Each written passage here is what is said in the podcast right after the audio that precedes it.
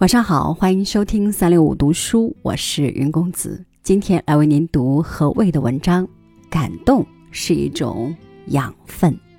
邀您共赏。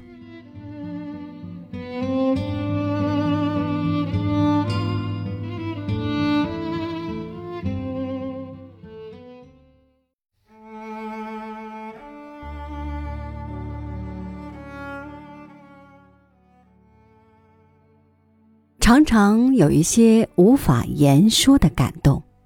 譬如看见果实坠地，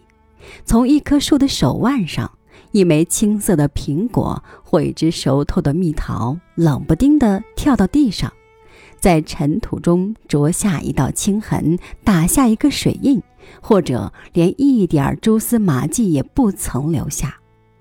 可就在这一瞬间，它已经深深地感动了我。譬如看见一只小鸟在我的窗台上跳跃顾盼，抖动漂亮的羽毛，冲我叫了那么一声，甚至只有半声，而后又匆匆飞走。譬如看见一个朋友久违的眼神和手势，看见一颗滚动在草叶上的露珠被风摔碎之前的最后一次闪耀。看见一群蚂蚁抬着一只蜜蜂在大地上缓缓行进时，所表现出的那种小心谨慎与肃穆庄严。总之，感动我的有时是一种声音，一种复杂的隐喻了生命幻象的声音；有时是一种色彩，一种沉重的负载了许多情感信息的色彩；有时候是一种状态。一种含蓄的、超越了明示话语的状态。也有时候感动我的，竟是一种细微寻常的、极容易被人忽略的场景，正如一群蚂蚁抬着一只蜜蜂的残骸，一惨一烈地向前移动，最终，它们几乎全部移进了我的内心，默化成一曲悲壮的挽歌和一场永久的仪式。更有时候感动我的，仿佛什么也不是，也仅仅是事物的一粒元素而已。不知道为什么要感动，但有一点是可以肯定的：若没有感动，我想我就会于不痛不痒中丢弃自己，因为我知道。这个世界上，连一朵花、一茎草、一湖水和一尾鱼，都那么持久的拥有着令人感动的特质。所有的生命几乎都离不开感动。如果对美视而不见，对春天也无动于衷，那么还有什么理由在美和春天之间迈动双脚？想一想，一朵花因为什么而鲜艳妩媚？一茎草因为什么而摇曳多姿？一湖水因为什么而清波漾溢？一尾鱼因为什么而跃出河面？许多时候，我就是这样不可抗拒的被一些极小的事物感动着，被极小的感动润泽着。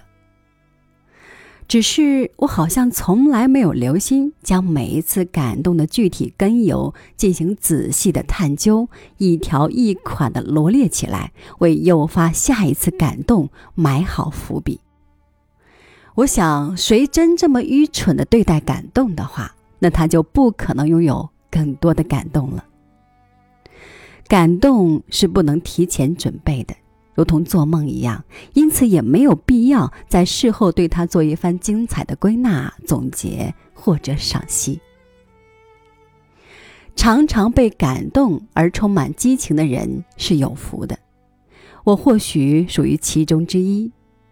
故我想，感动是由于我深爱着世上一切美好的事物，甚至比别人更留意，也更钟情于他们。而这些美好的事物，也仿佛是我的朋友和亲人，也同样爱着、留意着、钟情着我。我们永远保持着那种和谐、友善、亲密、真挚的联系，保持着深层的感情交流、碰撞与沟通，彼此间相互提醒、暗示，相互期许，关怀和给予。每次小小的感动，都会洗净我灵魂中某个小小的斑点和污渍；每一次深深的感动，都可能斩断我性情中某一段深深的劣根。日复一日，年复一年，感动使我的内心变得清洁、明亮、丰富而又宽敞，使我面对每一轮崭新的日出，都能赢得一个全新的自我。对于我，感动始终是一种崇高的养分，如同丰盈甘美的母乳。对于感动，我则始终都是一个受益不尽的吮吸者，吸着母乳的精华，渐渐长高、长大、健康、强壮，享有智慧与激情。因此，我敢说，一个人只要他还能感动，就不至于彻底丧失良知与天性。只要能感动，即使将你放在生活的最边缘，你也绝不会轻易放弃做人的资格以及与生俱来的发言权。